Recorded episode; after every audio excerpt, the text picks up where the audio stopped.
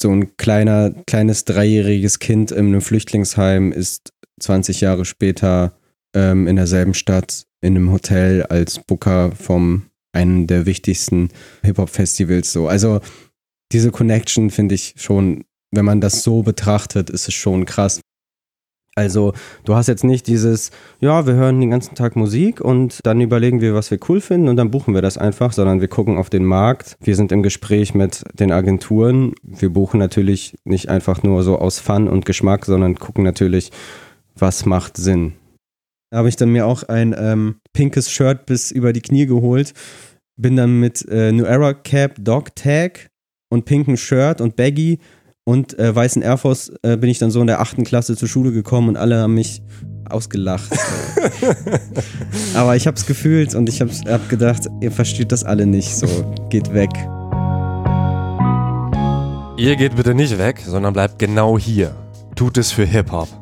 Zu Gast bei Thema Takt ist Arthur Kasper. Im Gespräch geht es um seinen Lebensweg. Mit zwei Jahren kommt er mit seiner Familie aus Kasachstan nach Deutschland. Hip-Hop bringt ihn zum Journalismus und das bringt ihn später zum Booking. Beim Booking ist eure Aufgabe, KünstlerInnen Auftritte zu verschaffen, die zu organisieren und natürlich eine gute Gage auszuhandeln. Als Arthur für Splash Festival arbeitet, sitzt er auf der anderen Seite. Da versucht er als Booker die Acts möglichst günstig aufs Festival zu bekommen. Er startet bei Meldbooking und arbeitet seit Mai 2019 bei der Booking-Agentur Bomber der Herzen. Aber wie arbeitet er eigentlich als Booker? Könnte das nicht auch der Manager übernehmen? Im Prinzip ja, aber ihr werdet sehen, Booking ist eine Wissenschaft für sich, mit eigenen Regeln und eigenen Vokabeln. Die seht ihr in den Shownotes oder auf thematakt.de erklärt. Obwohl meine Mitbewohnerin Sarah Bookerin ist, ich habe sie übrigens auf dem Splash Festival kennengelernt, habe ich von Arthur Kasper in diesem Gespräch noch viel gelernt. Wie ich selbst Booking machen könnte und was meine Chancen erhöht, dass ich auf Splash Festival gebucht werde. Aber es geht auch um die Entstehung vom Punchline Quiz, russische Hochzeiten und Dipset. Folgt Thematakt überall und abonniert den Thematakt Podcast auf iTunes, Spotify und Deezer. Alle Folgen sind fly, wie ein Flugzeug, das gerade so richtig, richtig hochfliegt. Wer hat's gesagt?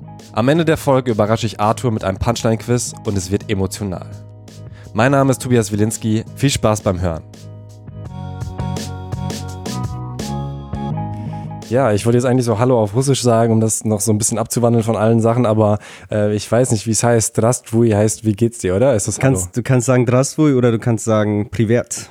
Ach, das ist Hallo, doch? Ja, Ach, das ist auch Hallo. Okay, okay, ja, dann. Bisschen, äh, ja, formloser. Drastwui äh, Arthur Kaspar, oder wie äh, wird man. Hast du einen russischen anderen Namen?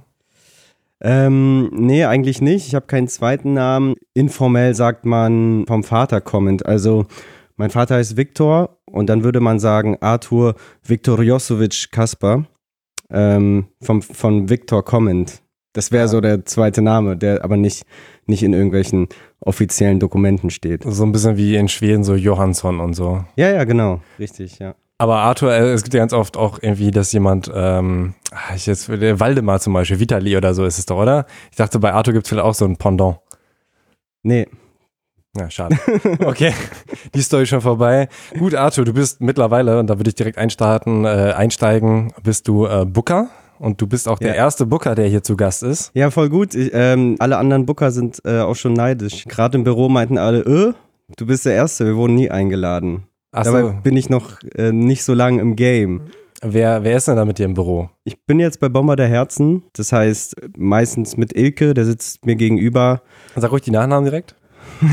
Nein, dann, da weiß man. Ilke Ulusoy und unser Assistent, unser gemeinsamer Assistent Markus. Ähm, wir sitzen gerade zu dritt im Büro und äh, im anderen Raum, ja, sind noch diverse andere Leute. Ich glaube, es ist ein bisschen witzlos, jetzt alle Namen aufzuzählen.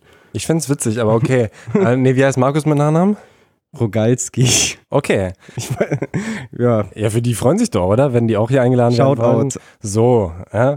Und was genau ist denn deine Aufgabe jetzt? Wie teilt ihr euch zu dritt das eigentlich auf, was ihr da macht? Also Ilke und ich haben einen Roster zusammen, wo wir halt Acts buchen. Bei mir ist es Leute wie Elguni, Haiti, Ebo, Erotic Toy Records. Das ist so, sind so Acts aus meinem Roster und äh, da buche ich Touren Shows und Festivals. Und wie legt ihr den Roster fest? Also, das heißt, ähm, ihr habt auch ganz klar die Künstler auf die einzelnen Personen festgelegt oder wie funktioniert ja, das? Ja, eigentlich schon. Ähm, es äh, kommen immer noch Überschneidungen. Also jeder hilft da mal aus, wo es gerade brennt, sage ich mal. Also man arbeitet da schon zusammen, aber grundsätzlich gibt es eine Trennung. Und jeder hat sein Roster sozusagen, ja. Und wie man das aussucht, äh, man dickt selber, man äh, kontaktiert die Person, die Zuständigen und sagt, hey, ich will mit euch arbeiten, ich finde das geil, äh, lass uns live was machen. Und da muss man die aber dann teilweise auch abwerben, vermutlich, weil die haben dann schon vorher eine andere Booking-Agentur oder so, ne? Das mache ich normalerweise nicht. Okay, klar, wenn äh, ein Act kommt, äh, der unzufrieden ist bei seiner alten Booking-Agentur und von selbst auf mich zukommt, dann redet man drüber. Aber ich versuche eigentlich zu schauen, dass die noch keine Booking-Agentur haben. Ich will jetzt niemanden irgendwie was wegnehmen. Also kann man auch sagen, du bist so ein bisschen wie ein A&R, nur dass du halt nicht unbedingt schaust, wie vertreiben wir deine Musik oder wie bringen wir dich aufs Label, sondern ähm, wie kriegen wir dich auf irgendwelche Bühnen. Ja, also es fängt eigentlich ganz naiv an mit, äh, boah, ich feiere das und ich sehe da irgendwas und sehe auch, dass es wachsen kann. Dann mache ich quasi A&R-Arbeit, ja, versuche dann aber halt mich auf den Live-Bereich zu konzentrieren und Management oder Vertrieb machen dann anderen, andere Leute. Und woran siehst du, dass irgendwas wachsen kann? Woran machst du Sachen fest? Das ist schwierig zu sagen. Ich habe äh, irgendwie ein Gefühl mittlerweile entwickelt dafür, glaube ich, und ähm, sehe dann einzelne Unique-Punkte quasi beim, bei den Acts. Zum Beispiel, keine Ahnung, Erotic Toy Records sehe ich als sehr vielseitige Crew, wo jeder einzelne Stärken hat und merke dann, okay, sowas gibt's noch nicht, sowas gab's noch nie, sehe da dann das Potenzial. Aber das ja passiert auch schon viel mit Gefühl. Ich kann jetzt nicht nach nach einer irgendwie VWL-Tabelle äh, und sagen so das und das und das und deswegen wird das erfolgreich, weil am Ende des Tages ist es halt doch schwierig zu sagen, was erfolgreich wird. Bei manchen Sachen denkt man sich, okay, hätte nicht, nicht gedacht, dass das äh, erfolgreich wird, oder man denkt sich, das wird erfolgreich und dann wird es dann doch nicht so, wie man sich denkt. Also man kann es nicht voraussehen auf jeden wie Fall. Wie im Leben einfach. Aber was, äh, wenn wir bei Erotic Toy Records, da ist Tide, Donatello, wer noch dabei? Nee, äh, Donatello ist nicht dabei. So. Äh, da kommt jetzt aber ein gemeinsames Album. Ähm, Title, Daubboy, Skinny Black Boy, J-Pop, Young Meyerlack und Florida Juicy, der DJ, der übrigens der Sohn von Stefan Botzin ist. Ein sehr berühmter DJ und Produzent, glaube ich. Der hat auf dem Coachella gespielt. Oh, nicht schlecht. Äh, das ist immer eine sehr schöne Inside. Anekdote. Ich finde das, ich finde das, dachte ich, drop das einfach. Ja, mal. vielen Dank dafür. Gerne mehr, gerne mehr davon. Und wenn wir nochmal bei dem Beispiel bleiben, was war an denen unique, wo du sagst, das gab es noch nie, weil das hört man ja gerade in heutigen Zeiten nicht mehr so oft, dass mm. es mhm. irgendwas noch nie gab. Mm, ja, vielleicht ist noch nie übertrieben, aber zumindest einzelne Aspekte, die dann gut zusammengeführt werden. Ähm, Titles, Punk-Attitüde, Lebensgeschichte, ist einfach interessant. Ähm, sein ganzes Auftreten, seine Stimme ist, äh, ich glaube, seine Stimme ist echt so ein äh, Hasstmann- oder Liedmann-Ding. Und dann gibt es dann aber noch auch noch einen Skinny Black Boy, der irgendwie teilweise englische krasse Hits macht, so, der eine ganz andere Richtung geht, aber trotzdem funktioniert alles zusammen in der Crew. Gleichzeitig äh, mega sympathisch, dass die aus Bremen sind, was auch äh, ja Ne, einfach. Was ist an Bremen cool? ähm, ich komme aus der Nähe von Bremen. Ah. Bin ich aufgewachsen. Ähm, erstmal das. Und zweitens äh, hat es noch, hat es gerade für mich so ein Gefühl von Pre-Gentrifizierung. also es passiert viel, aber es ist immer noch rough und es ist gemütlicher als Berlin zum Beispiel und hat einfach aber auch eine riesige kulturelle, kreative Szene, habe ich das Gefühl. Wobei viele natürlich nach Berlin gehen. Ähm, Title ist aber zum Beispiel aus Berlin wieder nach Bremen gezogen. Und ja, so ist die Crew entstanden. Und wie viel Zeit verbringst du dann auf Reisen zum Beispiel? Also hast du sie das erste Mal in Bremen gesehen oder einfach auf irgendeinem Festival, wo du dir dann möglichst viele Leute anguckst, wo du denkst, so, ey, das könnte was werden? Mhm. Also vor, vor allem deutschsprachige Acts jetzt vermutlich, ne? Ja, jetzt, äh, genau, bei meinem alten Job habe ich viel international gemacht, jetzt deutschsprachig. Tatsächlich äh, habe ich, bei de in dem Fall habe ich die noch nie live gesehen vorher, sondern nur äh, Videos gekannt und habe dadurch schon den Kontakt geknüpft und dann direkt ein paar Festivals letztes Jahr für die gebucht und die dann auf Festivals gesehen. Und dann haben wir äh, eine Tour gemacht, Anfang des Jahres. Und da war ich bei drei Dates dabei, glaube ich. Und ähm, hast du dann noch Aufgaben bei den Dates gehabt oder war es eher so gucken, ob alles funktioniert einfach? Ja, der Vorteil ist tatsächlich, dass es, ähm, dass ich dann vor bei der Show, dass mein Job quasi dann ist, außer irgendwas äh, passiert, unvorhersehbar. Ansonsten kann ich da äh, rumchillen und mir die Show genießen, weil da gibt es andere Leute, die das vorbereiten und die vor Ort sind, Ansprechpartner und so weiter. Es gibt ja Tourmanager und Artist Host und so weiter. Und was passiert dann so, wo du eingreifen musst? Also was sind so Fiaskos, wo du dann auch aktiv werden musst? Gab es zum Glück jetzt noch nicht so viel, aber es gibt immer irgendwelche Kleinigkeiten, wie der Deal war oder ähm, irgendwas ist mit einem Shuttle äh, schiefgelaufen oder mit Hotelzimmern oder so, dann klärt man vielleicht vor Ort nochmal oder guckt nochmal in seinen Mails, wie genau die Absprache da war. Solche Geschichten. Ist bisher, ist aber kein Fiasko passiert, zum Glück. Und wieso bist du überhaupt zum Booker geworden? Ja, das ist eine lange Geschichte. ja, immer Zeit, hau raus. Bevor ich Booker war, war ich ja im Rap-Journalismus tätig, würde ich mal sagen beim Splash Mac dann. Beziehungsweise du hast erst sogar einen eigenen Rap-Blog ge äh, gehabt. Ja, ja, also das ging aber nur so einen Monat. Das war, ich war noch in der Schule und habe mir irgendwann gedacht, ja, was, was willst du eigentlich machen? Du machst eigentlich nicht viel, außer den ganzen Tag Musik hören. Das haben mir meine Eltern auch die ganze Zeit vorgeworfen. Und dann habe ich überlegt, ja, was anderes interessiert mich nicht so. Also klar, es gibt andere Themen, die mich interessieren, aber das war schon so mein, mein Hauptmittellebenspunkt. Äh, und äh, habe dann, ähm, man konnte bei hiphop.de so, so Unterblöcke machen. Da war Schwänzengang-Blog, hatte das auch quasi bei hiphop.de. Und dann habe ich da einfach einen gestartet und ich habe so Sachen gemacht wie, ich war riesiger Mackes-Fan und habe ähm, die YouTube-Videos von seinen Gitarrenkonzerten gesammelt, weil es die, die Songs nicht, nicht öffentlich gab und habe die dann einfach in einem Blog gepostet und dann geschrieben, hey, guckt euch mal diese geilen Gitarrenkonzerte an. Und das habe ich dann so einen Monat gemacht, bis dann äh, ein Kumpel mir äh, die Splashmac-Ausschreibung auf die Pinnwand gepostet hat und meinte, hey, vielleicht ist es was für dich. Auf die Schüler-VZ-Pinnwand dann Auf noch. die Facebook-Pinnwand. Ah, oha. Facebook äh, seit 2008 oder so. Früh am Start. Man hatte nicht viel außer Internet. Und dann habe ich mich da beworben, ganz formlos per Mail. Habe gesagt, ich bin so und so alt und äh, ich interessiere mich für die und die Musik und ich interessiere mich für Schreiben. Und dann habe ich eine Mail bekommen von Sascha Ehlert. Oh.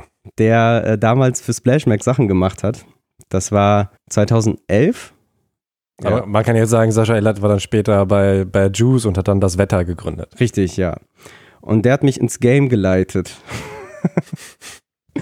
Ähm, dann habe ich angefangen, äh, von zu Hause aus for free äh, im WordPress einfach Sachen reinzudroppen und Sascha Ehlert hat drüber geguckt und die dann rausgehauen. Ich hatte keine Ahnung von Journalismus, ich konnte nicht, sch nicht schreiben, also ich hatte keine Ahnung von Journalistenstandards. Ich war einfach ein Fan, der das, was er feiert, teilen wollte mit den Leuten. Und äh, das habe ich dann gerne für, für Splash Festival Gästeliste gemacht als Bezahlung. Dann ähm, habe ich Abi gemacht und wollte eigentlich direkt studieren, beziehungsweise war es immer klar, dass ich irgendwie was Vernünftiges machen soll. Also auch von meinen Eltern aus gesehen. Nicht nur Musik hören. Genau, nicht nur Musik hören. Aber äh, mir war dann schon klar, irgendwas mit Medien. Das war dann die Richtung. Hab mich überall beworben mit meinem 3-0-Abi und hab nichts bekommen im Medienbereich. Deswegen dachte ich mir, hm, ich mache ein Praktikum und habe mich bei rap.de beworben, aber weil ich nicht wusste, dass Splashmac zu der Zeit Praktika anbietet, weil es gab vorher keinen Praktikanten beim Splashmac, der vor Ort war. Habe mich bei rap.de beworben und äh, hatte dann einen Termin, war in Berlin dafür und äh, Julian Gupta, der damalig Chefredakteur bei, vom Splashmac war, meinte, komm doch vorher hier vorbei zum Kennenlernen, weil ich ja als freier Autor schon gearbeitet hatte. Und dann habe ich erzählt, dass ich äh, gleich das Rap.de Vorstellungsgespräch habe und er meinte, mach doch bei uns. Und ich meinte, ach, das geht? Ja, klar. Und dann meinte ich, okay, ähm, dann muss ich absagen. Ach krass, du bist da nicht mal zum, zum Gespräch hingegangen bei Rap.de? Äh, nee, tatsächlich hat Julian mir die Nummer von Oliver Marquardt gegeben und ich habe äh, auf seinem Handy angerufen und habe gesagt, sorry, ich komme nicht mehr. Hab ein besseres Angebot, ich bin raus. Den Grund habe ich nicht genannt. Ähm, und er meinte, ja, Pech für, ich glaube, er meinte Pech für dich. Oh. Sorry, Olli. Ähm, vielleicht, äh, weiß ich nicht, vielleicht ist es Pech für mich gewesen, vielleicht auch nicht. Ähm, kann man heute nicht mehr sagen. Aber dann war klar, ich mache Splashback-Praktikum. Hab, bin dann für drei Monate nach Berlin gegangen und ähm, habe in der Zeit ähm, auch schreiben gelernt. Viele Interviews gemacht. Das war so zu dieser VBT-Phase. Da hab ich, äh, war ich so auf der Tape-Fabrik unterwegs und habe so 3 Plus und Fortune und wie die alle heißen interviewt damals. Das war so mega big einfach VBT zu der Zeit. Und das waren dann auch Video-Interviews, deine ersten Video Nee, nee, nee, nee, nee. Ah, alles Das stimmt. waren Textinterviews. Okay. Ich habe äh, nur Text gemacht, habe Reviews geschrieben, habe Artikel geschrieben und habe dann ungefähr gecheckt, wie man überhaupt schreibt. Also in so einem dreimonatigen Drillkurs so. Ähm, Was sind da so Sachen, die du weitergeben kannst an, an die Nachwuchsjournalisten, die jetzt gerade zuhören? boah, schwierig. Äh, ich kann's, ich, das äh, irgendwie ging das auch ein bisschen nach Gefühl.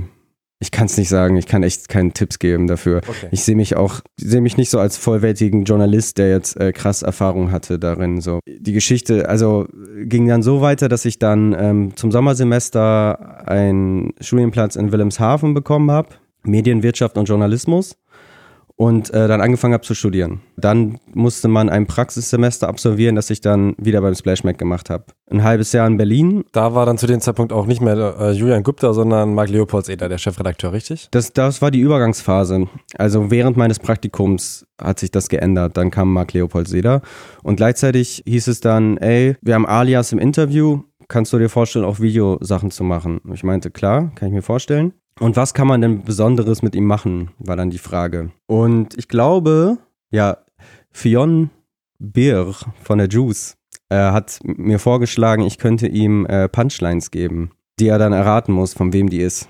Und so haben wir das geplant als einmaliges Ding, als Special-Ding nach dem Interview. Haben wir es dann gemacht. Daraufhin kam dann Mauli und meinte, er will auch unbedingt sowas machen. Und dann haben wir eine zweite Folge mit Mauli und Marvin Game gedreht und dann, Hieß dann das Punchline-Quiz. Ne? die hieß dann das Punchline-Quiz, genau. Und dann ging es los und dann, ähm, ja, kamen sehr viele Folgen. Weißt du, wie viele? Ich weiß es nicht mehr. Also pff, 30, 40? Ich habe auch nicht nach. Ich dachte, ich dachte, du hast jetzt so die Antwort und sagst, Nee, sorry. Es waren 43. genau. Dann musste ich weiter studieren in Wilhelmshaven. Hab dann ähm, um so ein bisschen, also Mieten waren billig zum Glück, äh, aber so ein bisschen für die Juice äh, Reviews geschrieben und für Noisy ein paar Artikel gemacht, um einfach so neben, nebenher was zu haben. Dann hieß es aber ab dem fünften Semester, Julian Gupta, der mittlerweile bei Meld Booking und Splash Festival Booking ähm, war, also als Booker, meinte dann, ey, ich brauche einen Assistenten. ASAP. Und ich meinte, ja, ich muss noch fertig studieren. Hat sich Julian einfach in dich verliebt. Ne? Immer, immer, was er gemacht hat, er wollte dich dabei haben. Eigentlich ganz süß. ja, wir haben uns dann in diesen insgesamt acht Monaten Praktikum für Splash Mac da ganz gut eingearbeitet, beziehungsweise ich habe ein ganz gutes Gefühl dafür bekommen, wie er arbeitet. Dann meinte er ab dem fünften Semester, komm her, Booking. Und ich meinte, ich muss fertig studieren. Hat er halt jedes Semester Druck gemacht, dass ich äh, bloß äh, in der Regelstudienzeit fertig werden soll. Ich hatte dann noch Mathe mündliche, weil äh, das war bei uns so, wenn man dreimal durch die Prüfung fällt, kommt die mündliche Ergänzungsprüfung. Wenn du die nicht bestehst, bist du aus dem Studium exmatrikuliert. Habe ich noch diese Horror-mündliche gemacht, habe die bestanden zum Glück und alles äh, tatsächlich irgendwie noch Bachelorarbeit über äh, Gesellschaftskritik im deutschen Rap und so geschrieben, habe dann mein Kolloquium abgehalten und zwei Tage später war mein erster Arbeitstag in Berlin. Das heißt, der Tag dazwischen wurde als Umzugstag genutzt. Wow, also überhaupt nicht gefeiert, dass du Nee. da. Auch nicht gezeigt. Keiner wollte meinen Bachelor sehen. Äh, äh, liegt seitdem im Schrank und bisher hat er mir äh, nicht weitergeholfen. Ja, na, vielleicht wird wird's ja noch was. Ne? Ja, Also, vielleicht. Genau, und dann ging die, die Booking-Geschichte los. Dann habe ich ähm, für Meldbooking viele internationale Touren in Deutschland gemacht. Zum Beispiel? Wir haben Skepta gemacht, wir haben Stormzy gemacht, wir haben diverse Amis gemacht. Uff, was war das alles? Also viel, also se- sehr viel. Ähm, wir haben zum Beispiel ähm, die erste Khalid-Show, der jetzt riesig ist, haben wir in der Berghain-Kantine mit 200 Leuten gemacht, bis er dann schnell weg war wieder von Meldbooking und bei Live Nation weitergemacht hat, was oft passiert, wenn Acts groß werden, dass man die verli verliert schnell. Aber ja. Weil, weil, man auch nicht so wirklich vertraglich gebunden ist, ne? So, nee. Das gibt seltener, ne? sondern hat da eigentlich eher so mündliche Vereinbarungen und das ist auch eigentlich immer so um die 15 Prozent meiner Gage ähm, bekommt der Booker oder 20 oder so, ne? Ja, richtig. Bei international ist es nochmal ein bisschen anders. Da spielen wir nach Kosten. Das heißt, äh, wir decken alle unsere Kosten und der Eck kriegt 80 Prozent der Ticketeinnahmen, nach, nachdem unsere Kosten gedeckt sind quasi. Oh Mann, ey. Trink was. Ja. Nicht, dass das das allerletzte Interview wird. oh Gott, ich werde umgebracht. ähm, auf jeden Fall, das habe ich gemacht. Dann habe ich Splash Festival Booking mitgemacht. Und ähm, Vielleicht nochmal noch zu der Arbeit davor. Also ich glaube, Festival ähm, Bookings ist ja auch nochmal eine eigene Geschichte. Aber wie ist denn die Arbeit ähm, für jetzt auch US-Leute? Mhm. Vermutlich ziemlich viel E-Mails rausschreiben und äh, telefonieren, oder? Absolut. Ähm, man hat meistens einen Agenten oder eine Agentin mit äh, dem oder der man schreibt, ähm, entweder direkt aus den Staaten oder nochmal als Zwischenstelle äh, UK. Die Person macht dann ähm, Europa. Dann sagen die, wir wollen fünf Städte in Deutschland machen. Dann fragt man die an, fragt die Locations an, hält die Dates und dann ähm, kalkuliert man, je nachdem wie der Ticketpreis ist, das Offer und dann zahlt man denen eine Garantie und schickt äh, noch so ein Costing hinterher, ähm, wie der Walkout ist bei ausverkauft. Der Walkout? Ja, das nennt man dann ähm, das, was der Künstler maximal mitnehmt, mitnimmt. Und, und was schickt ihr dann schon vorher raus? Eine Garantiezahle oder so? Ein Offer, wo immer eine Garantie gezahlt wird von uns. Das bedeutet, wenn der Künstler zwei Tickets verkauft, bekommt er trotzdem diese Garantie. Wenn er ausverkauft, bekommt äh, er den Walkout, also das, was über der Garantie liegt. Damit man einfach auch äh, KünstlerInnen motiviert, dass sie selbst Promo machen, damit die nicht sagen, ah, ich kriege meine Kohle ja sowieso, sondern schon auch sagen, hey, ich möchte gerne selbst, dass es ausverkauft ist, weil bekomme ich selbst auch mehr Geld. Ne? Also. Ja, genau. Im besten Fall machen, machen die dann auch selbst Promo, ja. Aber manchmal auch nicht, so wie du ja. guckst. Manchmal ist es enttäuschend. Manchmal, manchmal äh, ist es denn egal, ja. Also Hauptaufgabe äh, Promo liegt dann äh, bei unserem Promo-Team auf jeden Fall. Ach so, doch dann. Mhm. Also klar ist es geil, wenn man eine Anzeige über deren äh, Künstler-Account schaltet, aber ja, das ist immer unterschiedlich. Aber dass sie es einfach so selbst machen, da kann man gerade bei US-Acts nicht unbedingt schon ausgehen, oder? Nee, kann man nicht von ausgehen. Kann man auf jeden Fall nicht mit rechnen. Dann zum Splash. Da sieht die Booking-Geschichte dann vermutlich nochmal ein bisschen anders aus, oder? Ja. Weil da geht es ja um, um ein festes Event, wo man, also mhm. geht es dann quasi ja genau andersrum so ein bisschen, ne? Genau, da ist man äh, auf der anderen Seite quasi. Weil ähm, als Booker habe ich ja ein Roster und ich will meine Acts auf Festivals bekommen.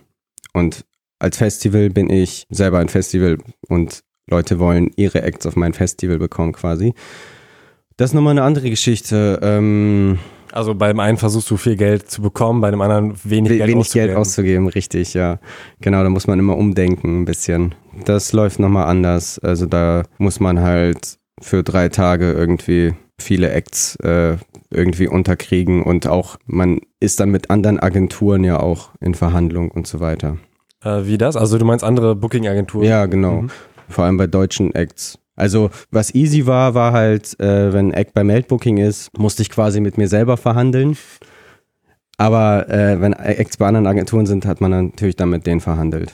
Und wie hat man sich dann organisiert? Weil man muss ja auch einfach schauen, also es ist ja eine krasse Menge. Wie viele Künstler sind ungefähr pro Splash, die auftreten oder waren es in der Zeit, wo du da gearbeitet hast? Oh, ich glaube äh, sieben Bühnen oder so. Und wenn man mal guckt, vielleicht äh, sieben, acht Acts pro Bühne, dann kommt man schon auf 60 oder so. Und dann gibt es noch so Sachen wie Green Stage und so. Also insgesamt kommt man da schon, ich glaube, sind wir schon fast bei 100 oder so. Aber das ist jetzt meine Einschätzung, keine Ahnung, ehrlich gesagt. Und wie ähm, seid ihr dann da vorgegangen? Also habt ihr quasi so eine Wunschliste über Trello oder Google Doc mhm. oder sowas und dann geht man dann da peu à peu durch und guckt, okay, mhm. man hakt den einen ab, dann gucken wir bei mhm. dem nächsten oder sowas, weil das ist ja auch schwierig. Äh, also wer hat da auch die Verantwortung und kann dann einfach sagen, jo, ich habe den jetzt gebucht, weil wenn dann, äh, wenn du sagst, so, schon fertig und du dann sagst, so, willst du mich verarschen, den hast du gebucht, das ist ja auch uncool.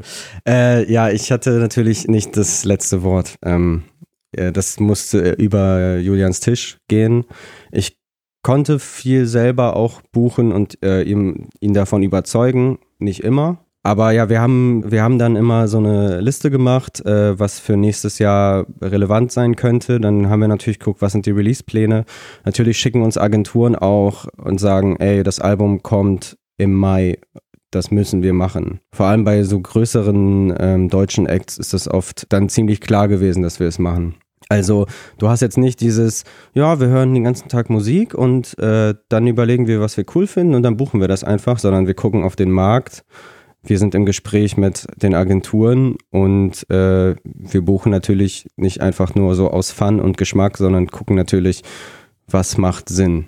Und ist auch eine gewisse Politik wahrscheinlich drin, ne? auch gerade dann zu entscheiden, wer bekommt welche Bühne. Ja, absolut. Da ist Politik und da sind viele Diskussionen auch. Wer ist Headliner, wer ist Co-Headliner? Vor allem Amis geben sich halt nicht damit zufrieden, wenn sie vor einem deutschen Act Co-Headliner machen. Ein ASAP Rocky würde sich nicht damit zufrieden geben, Co-Headliner vor Rin zu machen oder so beispielsweise. Auch was so das Billing auf dem Festivalplakat angeht. Was heißt Billing? Billing heißt die Reihenfolge, wie die Künstler auf dem Plakat stehen. Und es gibt Ami-Acts, die haben Festivals abgesagt, weil sie nicht ganz oben standen zum Beispiel. Das Splash hat das so ganz gut gelöst, dass sie sagen, äh, das Billing ist alphabetisch. Okay. Und jetzt stehen Suicide Boys mit ihren Dollarzeichen immer als erstes. Ah.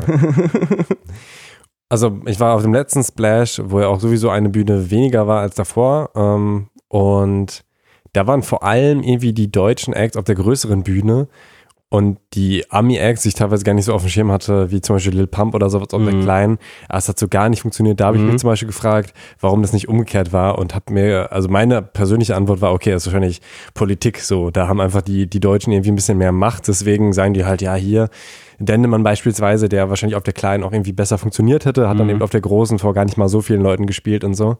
Und Lil Uzi Word war dann auch halt so, es war halt einfach irgendwie viel zu viele Menschen und so.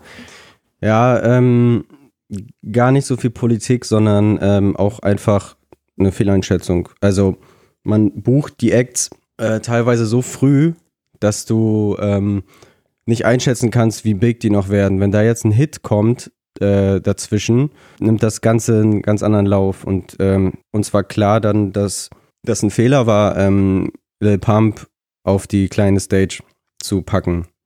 Uns war nicht klar, dass es so voll sein wird. Und ähm, da wurden halt ähm, vor allem mit der Umstellung, dass es da eine größere Bühne gab, eine einzige und so weiter auf der Mainstage. Das ist einfach ein äh, Lernprozess. Also da haben wir das einfach falsch eingeschätzt. Bei Dennemann ist so eine Geschichte, ähm, da haben wir eigentlich ähm, das Album versprochen bekommen vor dem Festival letztes Jahr und das kam nicht. Das hätte sonst nochmal einen anderen Impact gehabt, glaube ich, wenn das Album vorher draußen gewesen wäre. Ah, okay. Und deswegen hatten wir das so geplant. Man kann nicht alles voraussehen und auch wir konnten so Ansturm nur einschätzen. Meistens richtig, nicht immer. Und ähm, wie ist das an sich überhaupt mit diesen extra Versprechungen? Ich erinnere mich zum Beispiel an Casper, der dann ähm, nach seinem Auftritt, da war er, glaube ich, auch Headliner, ähm, war dann zum einen halt so ein kleines, na, Feuerwerk war es, glaube ich, nicht, sondern so Schnipsel und dann ging halt dieses riesige Banner runter, wo dann äh, sein, äh, ah, wie hieß denn das Album nach XOXO Hinterland? Mhm. Hinterland war dann, äh, wurde dann so abgerollt und ich glaube, es gab auch vorher irgendwie so einen Countdown auf seiner Website oder so, mhm. ich bin mir nicht ganz sicher. Ähm, solche Deals, äh, ist es auch irgendwie häufig oder häufiger oder hast du das gar nicht so oft mitbekommen, dass Leute gesagt haben, ey, ich, ich würde da ganz gerne, weil ich habe da sowas richtig Fettes anzukündigen und so? Ja, das wird auf jeden Fall erwähnt, ähm, ist jetzt aber nicht ausschlaggebender Punkt. Also der Vorteil war tatsächlich, dass Leute ähm, das Splash als besonderes Festival gesehen haben und da immer ihre Ankündigungen, so wie Sido und Savage, Royal Bunker Album und so äh, gerne gemacht haben. Aber ja, das ist eigentlich kein ausschlaggebender Punkt fürs, fürs Booking. Und wenn ich jetzt gerne auf dem Splash spielen möchte und ja. noch relativ unbekannt bin, ja. was würdest du mir da für Tipps geben? Mhm. Tatsächlich ist äh, eine Booking-Agentur zu haben sehr vorteilhaft. Vor allem, weil man sich untereinander kennt ähm, und weil Booking-Agenturen auch Gefallen einfordern, wenn sie einen größeren Act bei dir platzieren, zu sagen, ey, nimm mal noch diesen Newcomer mit, bitte, sozusagen. Da hilft es halt schon, dass man auch an sich Pakete so verbucht und dass man halt auch, äh, Mhm. also ich glaube im, im Rap weniger, aber in der Elektroszene zum Beispiel, äh, meine Mitbewohnerin ist halt auch Bookerin, Mhm. äh, die Savvy Agency macht sie Ah. und äh, da sagt sie auch, dass sie dann halt ähm, irgendwie für den ganzen Abend dann auch eher mal so sechs Leute verbuchen, die dann halt ähm, den ganzen Abend auflegen und Mhm. gibt's halt auch Headliner und dann gestalten die halt so einen Abend oder ähm, von der wilden Renate, dem Club, dass sie eben auch so ihre ähm, wie sagt man nicht local, sondern die, die Residents haben, Mhm. die sie dann ja auch nochmal verbuchen nach außen hin und sowas. Ja. Da ist es, glaube ich, da nochmal krasser beim Rap oder bei, bei Pop, sage ich mal, ist es, glaube ich, seltener so, ne? Da ist Mhm. vielleicht noch Support Act dabei oder so, ne? Ja, Splash hat es höchstens mit so Kollektiven gemacht. Letztes Jahr äh, Homies, die dann äh, eine Bühne bekommen haben und dann ihr eigenes Line-Up aufgestellt haben. Oder dieses Jahr macht das Berries zum Beispiel oder auch Scheibenwischer Bounce. Ja, Sichtexot war letztes Mal Genau. mit dem Label. Oder Genau. Aslax natürlich früher, ne? Da waren Genau, ja irgendwie ja, alle ja. da. Genau, also ist natürlich immer schön, wenn äh, die Bock haben und Leute mitnehmen. Selbst wenn die nicht offiziell gebucht sind, dass sie dann auch spielen, das ist natürlich gern gesehen. Zurück zu deiner Frage. Ähm, Brauchen es vor allem eine Booking-Agentur zum Ja, Beispiel, um genau. ernst genommen zu werden. Ja, genau. Also was, was so ähm, Untergrundsachen angeht, es passiert schon. Also zum Beispiel fand ich Hutmacher cool. Die hatten keine Booking-Agentur und hab's dann direkt mit denen geklärt und meinte, ey, wollt ihr spielen? Klar, so. Also das passiert, ähm, aber nicht so oft. Also ich glaube, dieses Jahr habe ich es bei Hutmacher gemacht, bei Donatello und sonst weiß ich schon nicht, nicht mehr. Also wenn du so als Untergrundrapper äh, irgendwie eine ne Mail schreibst, yo, ich will's spielen, wenn du mega nice bist, dann äh, kann das klappen. Ansonsten, wenn du mega nice bist, dann kriegst du auch schnell eine Booking-Agentur. Also deswegen, Also, Ja. also, also das Mindestmaß ist, ich schicke irgendwie eine Mail, möglichst kurz vermutlich, damit man sie liest, mit einem Link zu einem coolen Song, vielleicht YouTube sogar, damit man schon mal so ein bisschen die Views auch sehen kann. Das ja, wäre so die, die, das, das Mindestmaß eigentlich. genau. Das wäre schon äh, mindestens wichtig, ja. Aber ansonsten, also wie wichtig ist auch Social Media, vermutlich Instagram auch ein Ding, wo man einfach auch schon drauf guckt, oder? Mhm. Ja, also das Wichtigste als Festival war, äh, wir haben auf Tickets geguckt, Ticketverkäufe, reale Ticketverkäufe und haben versucht, äh, uns nicht von Streams äh, blenden zu lassen, weil das immer auch so ein Ding war. Manche Acts haben echt Millionen Streams und äh, verkaufen aber nur 200 Tickets. Und da gibt's diverse Ungleichgewichte. Klar spielen Klicks und Streams eine Rolle, aber ähm, richtiges Argument ist, wenn man sagt, ich habe eine Tour ausverkauft mit 2000 Tickets pro Stadt, das ist für uns dann eher das Argument gewesen. Aber diese Ticketverkäufe, das müsst ihr dann den Künstlern äh, glauben oder gibt es irgendwo eine Möglichkeit, äh, das einzusehen? Naja, du, du, du kriegst ja die Touren offiziell announced und ich sehe dann, welche Locations gespielt werden. Wenn die ausverkauft sind, weiß ich auch, wie viele Tickets da verkauft wurden. Wenn die nicht ausverkauft sind, dann weiß ich zumindest, die haben nicht runterverlegt. Das heißt, die haben das schon mindestens 60, 70 Prozent voll gemacht. Also ähm, kann man schon ungefähr einschätzen. Das ist nicht so schwierig. Das ist auch ein ganz cooles Thema. Wie entscheidet man, ob man was hoch oder runter verlegt? Also gibt es da so eine, so eine gewisse Zahl, wo dann einfach quasi so ein äh, Mechanismus greift, wo man Mhm. sagt, okay, jetzt ist so viel, jetzt müssen wir, weil es ist noch ein Monat oder gibt es gar Mhm. keine Regel? Ähm, an sich nicht, aber äh, es gibt so Gefühle. Also wenn ich äh, eine Tour in Verkauf gebe und äh, das noch nicht so anläuft, weil zum Beispiel das Album erst in einem Monat kommt, dann sage ich nicht, ich muss direkt runterverlegen, sondern sage, okay, das Album kommt ja noch. Da kommt noch die ganze Promo. Oder da werden noch so krasse Supports announced und so weiter. Oder der Künstler hat noch gar kein, hat die Tour noch nicht mal gepostet oder so. Also dann warte ich ab, aber ja, so, pff, wenn so drei, vier Wochen vor, vor der Tour immer noch nichts geht, dann weiß man ungefähr, okay, da wird nix, nicht mehr viel passieren, da müssen wir ähm, gucken, ob wir ihn runterverlegen. Oder hochverlegen gibt es natürlich auch, was erfreulicher ist.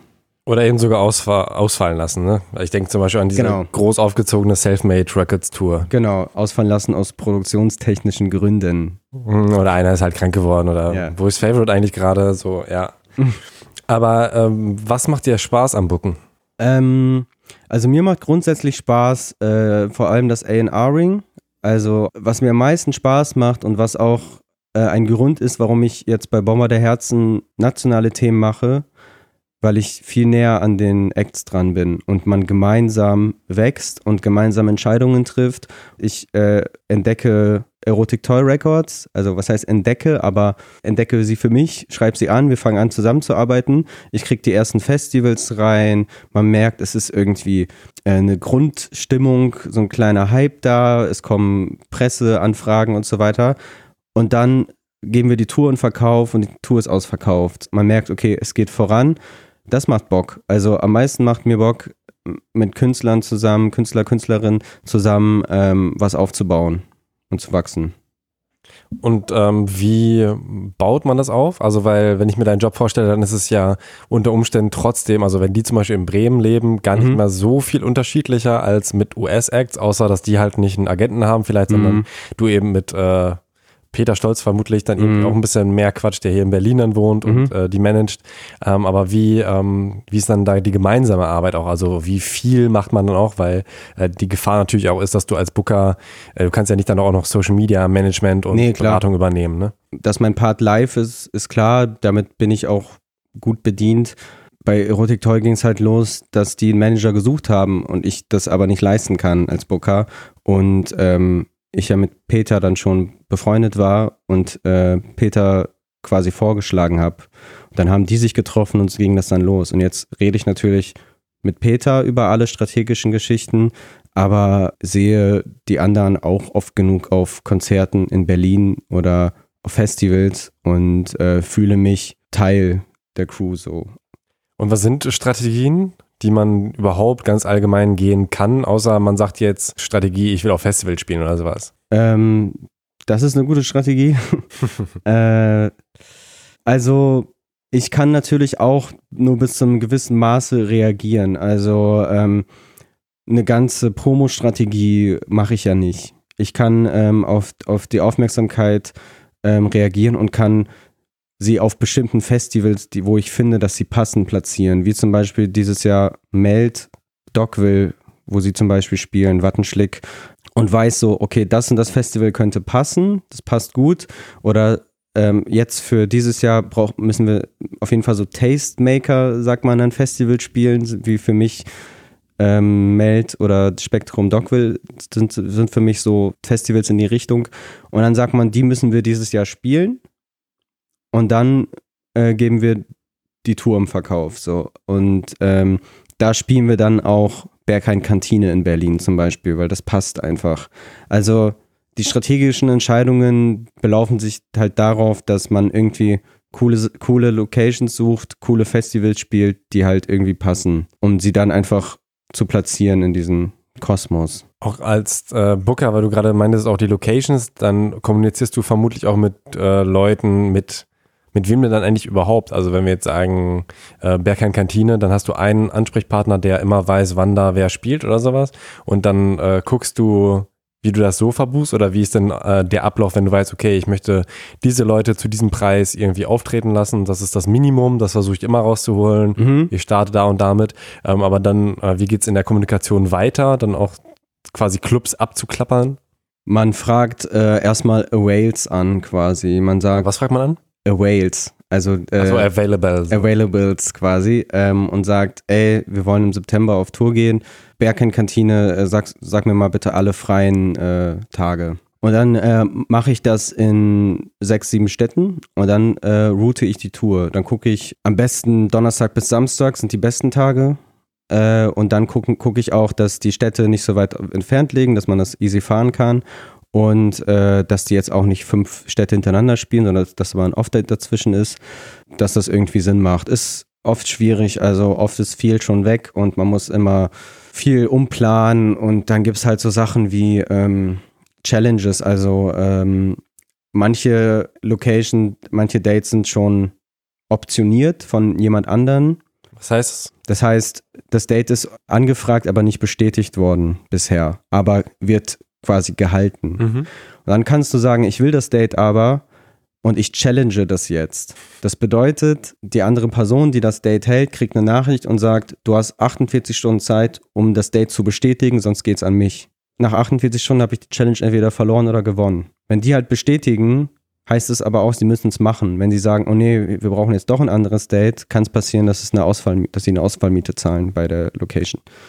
Ah, okay, also so, sowas würde dann auch ähm, eure Booking-Agentur tragen müssen, wenn mhm. ähm, jetzt jemand einfach nicht auftritt, dann aber dafür habt ihr vermutlich auch Versicherungen oder sowas, dass ihr das nicht selbst aus eigener Tasche zahlen müsst, sondern, oder? Wie läuft das? Also bei so Challengen ist auf jeden Fall äh, nochmal eine andere Geschichte. Das wird auch immer anders gehandhabt. Manchmal können die Locations auch das Date doch noch anderswo vergeben oder so. Wenn es nicht klappt, dann ist es immer von Fall zu Fall unterschiedlich. Also da ist, ist man auch nicht safe abgesichert. Kann sein, dass man da manchmal drauf zahlt. Ja, ah, okay, krass. Ja. Aber ja, wenn der Künstler nicht auftritt wegen Krankheit oder so weiter, dann äh, ist das alles, dann ist alles gut so. Dann hat man da auf jeden Fall äh, das geklärt. Und wenn ich jetzt selbst Booker werden möchte, weil dein Weg war jetzt ja nicht so geradlinig, sag ja, ich mal, ähm, ja. wie werde ich das am besten? Ähm, das ist eine gute Frage. Ähm, viele haben äh, ganz klassisch Veranstaltungskaufmann oder Frau gelernt. Aber viele haben auch einfach was ganz anderes studiert und sind irgendwie reingerutscht, indem sie vorher viel zum Beispiel Journalismus gemacht haben oder Tourmanagement, irgendwie mit dieser Szene verbunden sind, irgendwie Leute kennen. Also es ist auch viel, tatsächlich viel Leute kennen Ding so und dann irgendwie ein gewissen, gewisses Maß an Ausbildung haben, ist glaube ich auch. Also keiner wollte meinen Bachelor sehen, aber dass ich einen Bachelor habe, war glaube ich schon vorteilhaft. Aber ich hätte jetzt auch einfach lügen können und sagen können, ich habe einen. Ein Doktor? ich habe einen Doktor. Es ist schwierig. Ich kann es nicht genau sagen. Ähm, ich glaube auch, dass es keinen klassischen Weg dafür gibt, weil es ja schon ähm, viel mit Glück, Zufällen und äh, Connections zu tun hat. Aber bietet ihr zum Beispiel Praktika an oder gar nicht? Ja, also gibt es immer mal wieder mal, ist aber jetzt auch keine Garantie, dass man dann einen Fuß im Game hat. So, ich kann es echt nicht sagen. Ähm, ich glaube, Glück, Fleiß und einfach ein Auge dafür, so Ahnung von, von der Musik. Aber theoretisch könnte ich auch einfach selbst sagen, so, ich bin jetzt Booker, ich habe jetzt hier meinen Künstler und äh, den verbuche ich jetzt irgendwo hin und ich nehme halt einfach 15% von der Gage, fertig so, ne? Ja, das kannst du machen und dann hast du sehr viel Spaß mit Buchhaltung und äh, Vorbereitung, Technik ähm, und so. Also ich bin sehr froh, dass ich Leute habe, die die Buchhaltung machen zum Beispiel und die Gagen überweisen. Also das würde ich nicht alles alleine machen wollen, aber im Prinzip kannst du natürlich, kannst du es theoretisch machen für jemanden, ja. Und dann ist das ja vielleicht eine Möglichkeit, dass ich sage, hey, ich habe hier schon ja, Erfahrung genau. gesammelt. Aber was, ähm, also so viele Fälle gibt es wahrscheinlich nicht. Äh, du hast ja auch gerade schon ein bisschen angesprochen, was ist denn da noch zu beachten, dass, dass, man, dass ich mich jetzt nicht irgendwie auf die Nase lege. Dieses ganze Buchhalterische mhm. und Steuergeschichten sind mhm. natürlich ein, großes Ding, aber was ist noch was, wo du sagen würdest, ey, wenn, wenn du das jetzt einfach machen möchtest, cool, aber darauf musst du auf jeden Fall auch achten. Du brauchst halt erstmal äh, sowieso ein Netzwerk irgendwie. Also ich meine, wir haben in jeder Stadt äh, meistens ein oder mehrere örtliche Ansprechpartner, die für uns die Locations in den anderen Städten checken.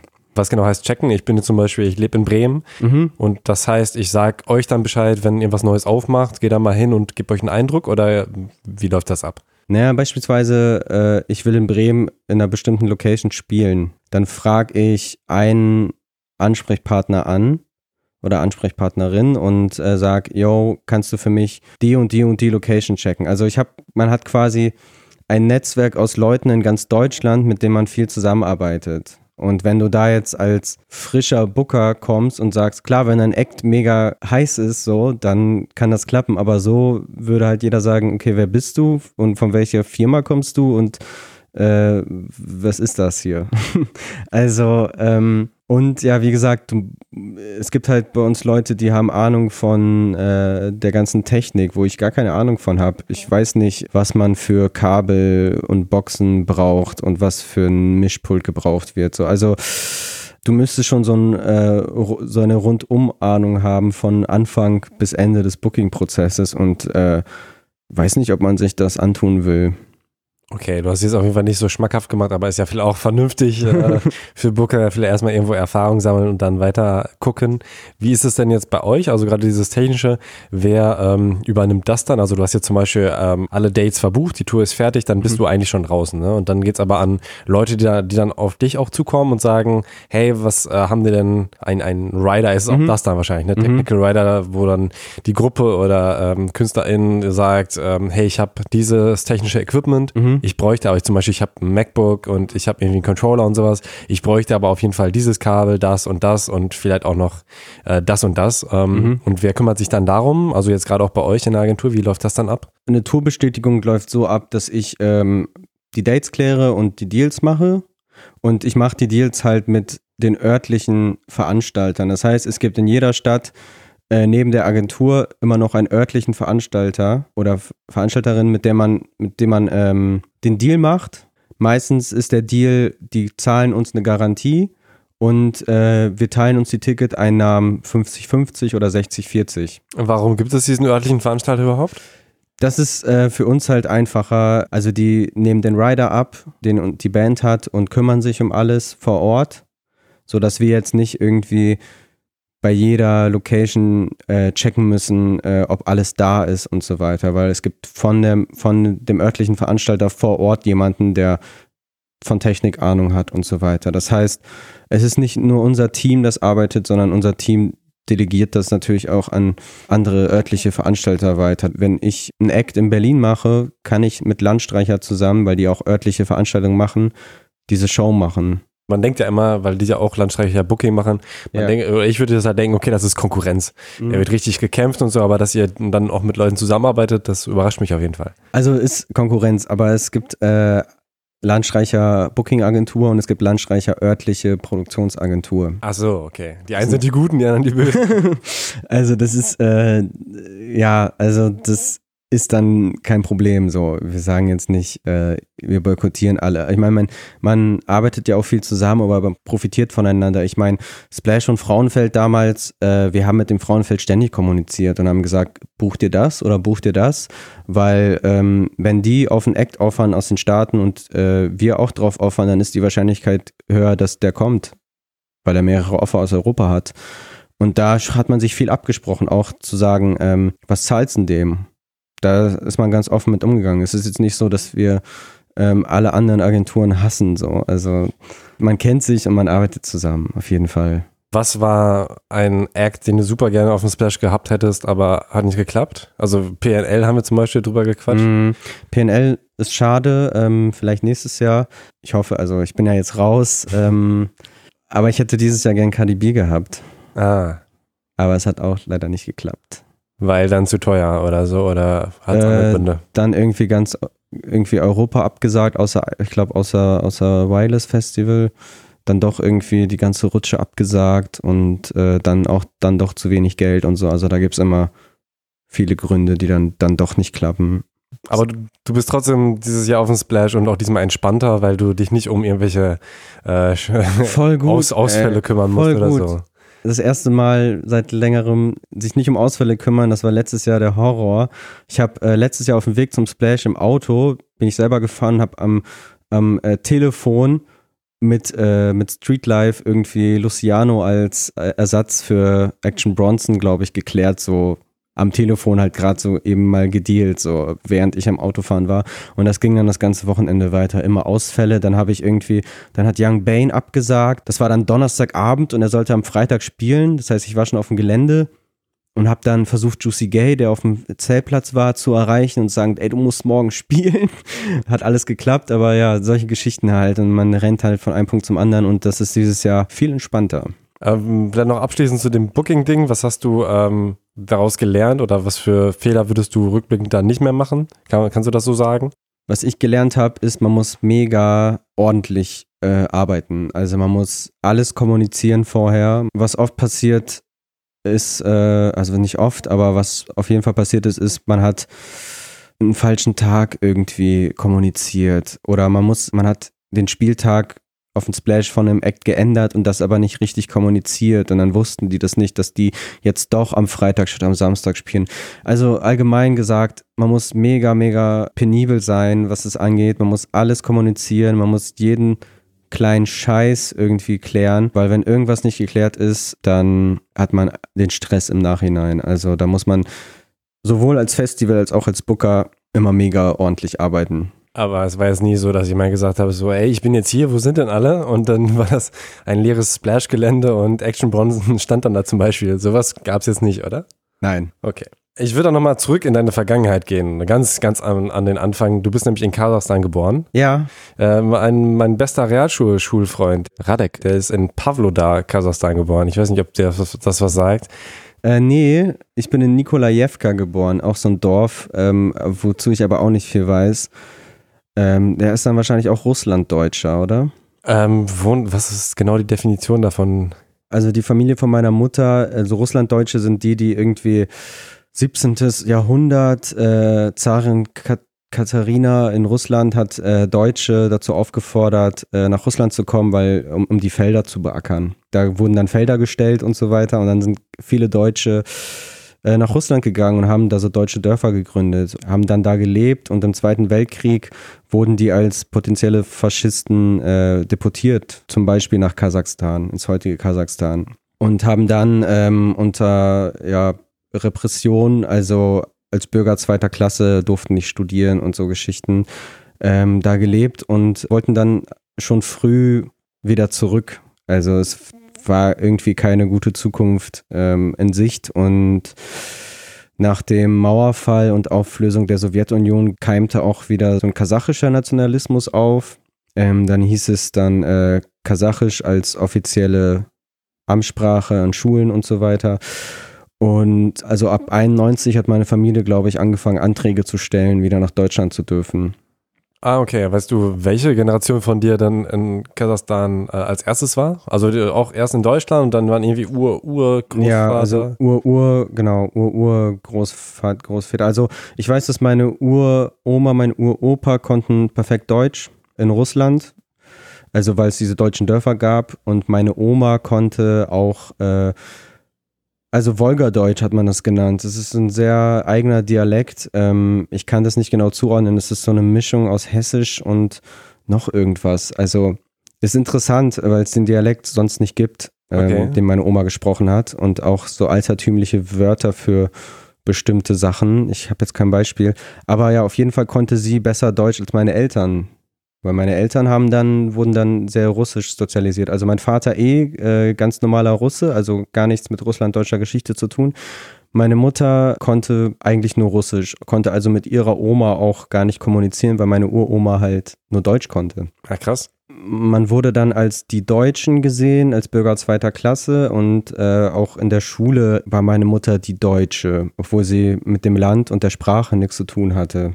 Und als dann äh, 94 die Ausreise bewilligt wurde, waren es dann die Russen. Ne? Also ich war da halt zwei. Ne? Also ich habe nicht viele Erinnerungen. Ich habe meine erste Erinnerung ist halt, äh, wir sind in Lutherstadt Wittenberg gelandet im Auffanglager und da ist meine erste Erinnerung, wie ich da im ostdeutschen Kindergarten bin und kein Wort Deutsch kann. So, das ist so meine erste Erinnerung, die ich überhaupt habe. Aber daran kannst du dich schon noch erinnern, dass du da im Kindergarten Kinder gesehen hast und mit denen nicht reden konntest. Ja, daran kann ich mich ganz gut erinnern. Da war ich drei und äh, habe das noch äh, sehr lebhaft vor mir irgendwie, ja. Also ich habe ja nicht verstanden, warum die ich die nicht verstehe und die mich nicht verstehen. Also und äh, keiner konnte mir das genau erklären. So, also deswegen, das war schon sehr weird für mich, ja. Und dann hast du es aber irgendwann einfach gelernt und ihr wart dann auch nicht so lange in dem Auffang, Auffanglager. Klingt so, ja, so eigenartig, ne? Aber ja. äh, es ist im Prinzip auch ein Flüchtlingsheim oder ist da auch ein Unterschied? Ja, es ist im Prinzip ein Flüchtlingsheim. Ähm, ein Jahr Residenzpflicht quasi. Also da musste man dann ein Jahr bleiben und dann sind wir nach Westdeutschland, also nach Fechter in, äh, in der Nähe von Bremen. Und äh, meine Eltern waren sehr drauf getrimmt, also haben mich drauf getrimmt, dass ich schnell Deutsch lerne, um äh, vor der Schule schon fit zu sein. Das heißt, ich habe dann mit fünf schon lesen gelernt auf Deutsch, um dann irgendwie, also fand ich auch mega interessant, eh, äh, lesen, Wörter und so weiter, fand ich immer schon interessant und hatte dann zum Glück den Vorteil in der Schule schon lesen zu können und nicht äh, den Nachteil, den sprachlichen Nachteil zu haben, was viele Russlanddeutsche, die vor allem später gekommen sind als wir, ähm, Ende, Ende der 90er, Anfang 2000er, die haben nicht mehr diese Förderung bekommen wie wir. Wir haben Sprachkurse umsonst bekommen und so weiter. Also äh, da gab es noch auf jeden Fall äh, eine deutliche höhere Förderung, bis das dann eingestellt wurde. Und du konntest dann auf äh, Deutsch lesen, bevor du dann Russisch, also Kyrillisch lesen konntest oder beides ich gleichzeitig? Ich konnte Kyrillisch tatsächlich nie lesen. Ah, okay. Ich habe äh, dann Deutsch lesen gelernt und habe das Russische dann auch irgendwie äh, links liegen lassen, also die Sprache ein bisschen. Also ich kann immer noch alles verstehen, aber selber reden fällt mir immer schwerer, weil ich so darauf getrimmt wurde, unbedingt Deutsch zu können, dass das dann mein Hauptaugenmerk war. Und seitdem ist es ein bisschen einge eingeschlafen. Aber wünschst du dir besser Russisch zu können? Ja, auf jeden Fall mittlerweile. Also früher war es eher so, dass ich ähm, das äh, verstecken wollte, einfach um dazuzugehören und auch um nicht abgehängt zu werden irgendwie. Wie meinst du das? Also es hätte dich ja nicht abgehängt, wenn jemand gewusst hätte, dass du Russisch bist, oder meinst nee, nee, überhaupt nicht. Aber ähm, ich hatte halt Angst, dass ich nicht so gut Deutsch lerne, wenn ich weiter gleich parallel auch noch Russisch äh, spreche und mhm. lerne. Das hatte ich irgendwie zu der Zeit gedacht und äh, habe mich dann nicht so für, dafür interessiert. Heute viel mehr. Heute ähm, höre ich auch viel russische Musik und interessiere mich viel mehr für die Sprache und äh, auch die Art, wie ich aufgewachsen bin und so. Also das war früher, habe ich das nicht so reflektiert. Was sind da deine Lieblings- Musiker oder Rapper, ähm, die russisch, russisch rappen? Ich war auf einem Face-Konzert äh, im Jam in Berlin. Das ist ein russischer Rapper mit Face-Tats. Der kam mit seinem Hit Goscha Rubschinski, wo er äh, ganz darüber rappt, dass er Goscha Rubschinski trägt. Und das ist voll interessant, weil russischer Rap immer so zehn Jahre hinter Deutschrap sogar herhinkte. Und jetzt durch so Internetwelle kamen auch so Soundcloud-Kids auf, die einfach äh, progressiv ihr Ding gemacht haben und Zugang zu Ami-Rap haben und so weiter. Seitdem hat sich eine mega kreative, coole Szene entwickelt und äh, ja, Face auf jeden Fall äh, mega gut. Dann gibt es noch Husky, auch gut. Dann gibt es noch eine Sängerin aus der Ukraine, äh, Luna heißt sie. Ja, gibt es echt ein paar, die ich echt, echt nice finde.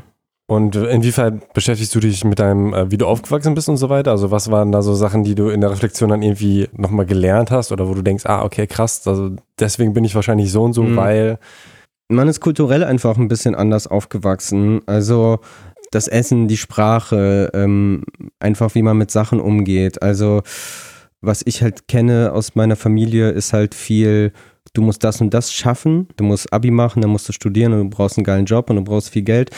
Und ähm, ich glaube, ich weiß nicht, für meine Eltern, die so aus dem, aus dem Sozialismus kommen, ist es halt voll geil, sich selbst zu entfalten und auch äh, so Rags to Riches den Film so zu fahren, weil ähm, es war tatsächlich für meine Eltern ein Weg vom ähm, Flüchtlingsheim zur Einzimmerwohnung, zur Dreizimmerwohnung, zum eigenen Haus.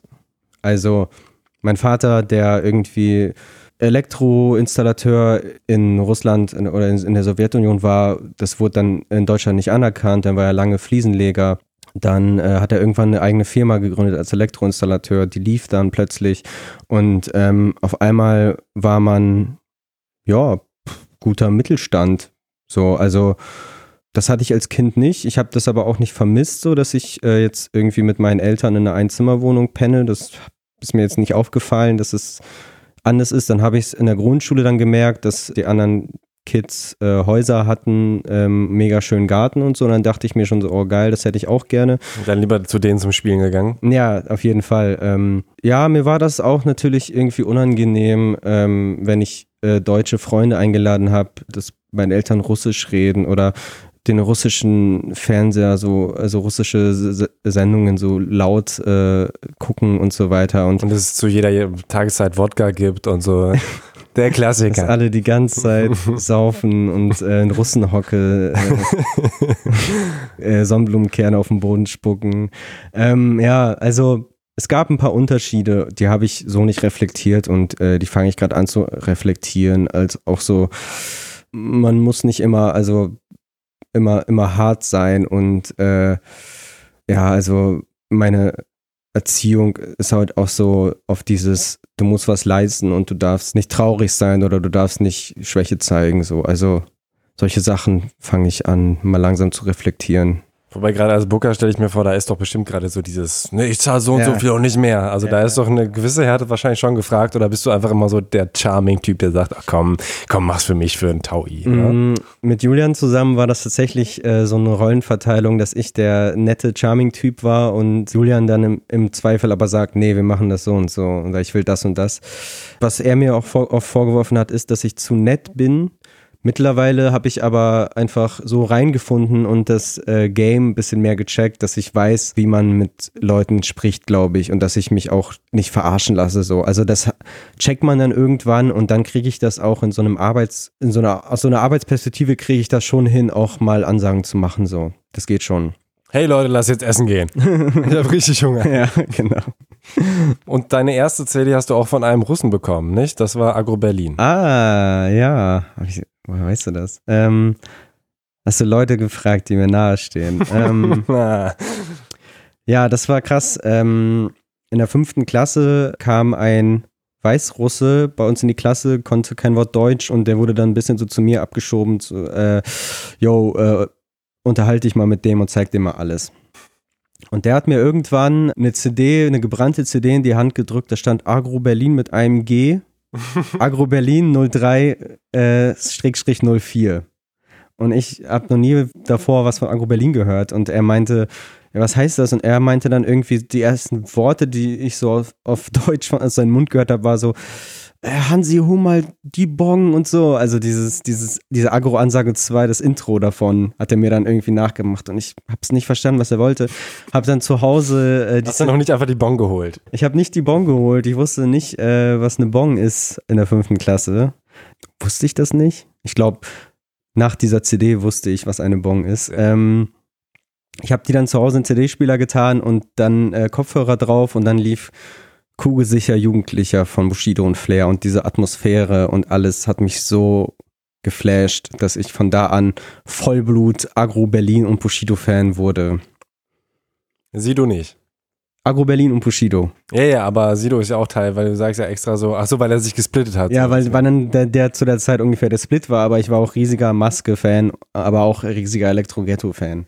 Und äh, wie ging es dann weiter mit deiner äh, Rap-Sozialisation? Also später dann vor allem auch so Dipset und so Zeug. Ja. Aber das kam dann schon einen ordentlichen Tacken später wahrscheinlich, ne?